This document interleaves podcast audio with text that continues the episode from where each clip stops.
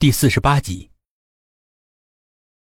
薛品涵要沈志远把杨乐乐失踪的消息挂在公安网上，不论哪里有发现，都要第一时间通知他们。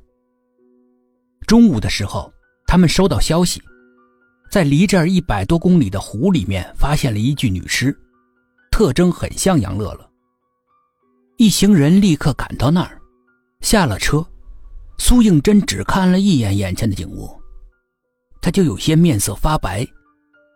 这里的一切就跟他预感到的一模一样，莫非自己真的有预知的异能？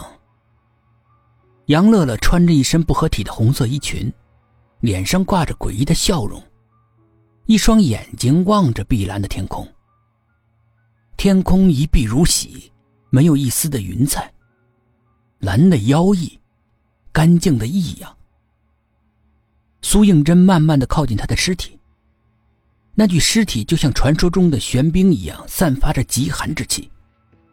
苏应真感觉自己都要快被冻僵了，他慌忙后退了几步。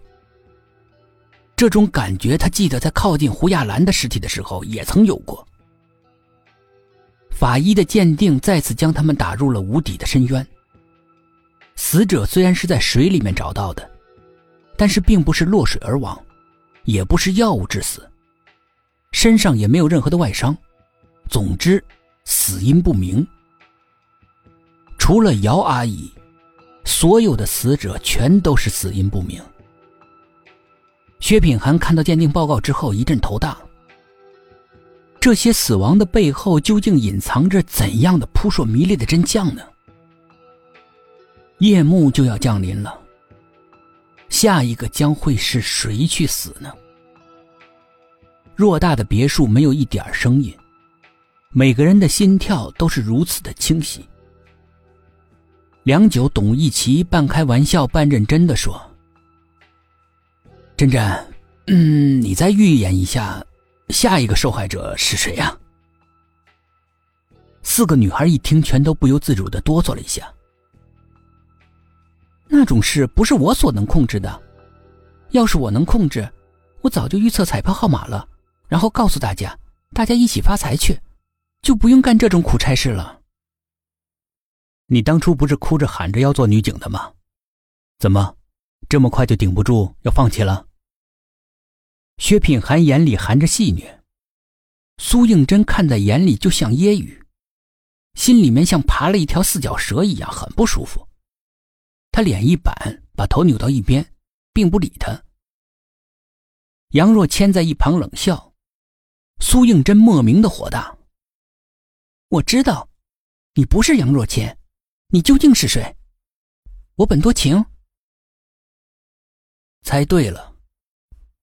杨若谦一字一顿，不无嘲弄的说，但是那声音分明就是男声。所有人的表情瞬间被冻住了，老杨更是被雷电劈过，满脸的焦黑。你把芊芊怎么样了？杨若谦并不回答，闷哼一声，扬长而去。一点线索都没有，毫无头绪的死亡案件。薛品涵觉得自己仿佛掉进了一个根本没有出口的迷宫里，不管怎么努力，都不可能出来。既然这一切跟那个叫我本多情的脱不了干系，那么是不是有必要去他生前的家里面去看看呢？可是这几个女孩子怎么办？天眼看着要黑了，等过了今晚再说吧。他斜眼瞟了眼窗外，外面狂风大作，树枝在惶恐中的摇摆，仿佛要挣脱某种可怕的厄运一样。乌云自天边杀气腾腾的滚过来。今夜，注定又是一个暴风雨夜。他有些心不忍的看着那几个女孩，她们坐立不安，如惊兔一般，两只眼睛在眼眶里边乱转，惊疑不定，四处窥探。可是他们又能够发现什么呢？他们不过是狩猎者的猎物而已。薛品涵不由得心底长叹一声，把四个姑娘全部集中在一个房间里守护。董一奇、沈志远，你们负责上半夜，我和小苏负责下半夜，至于杨叔，你就负责看好芊芊。”苏应真的心里面泛起阵阵的醋意，赌气的说：“我不和你一组。”薛品涵诧异的看着他，心里面一阵失落。那，你想和谁一组？谁都行，只要不和你。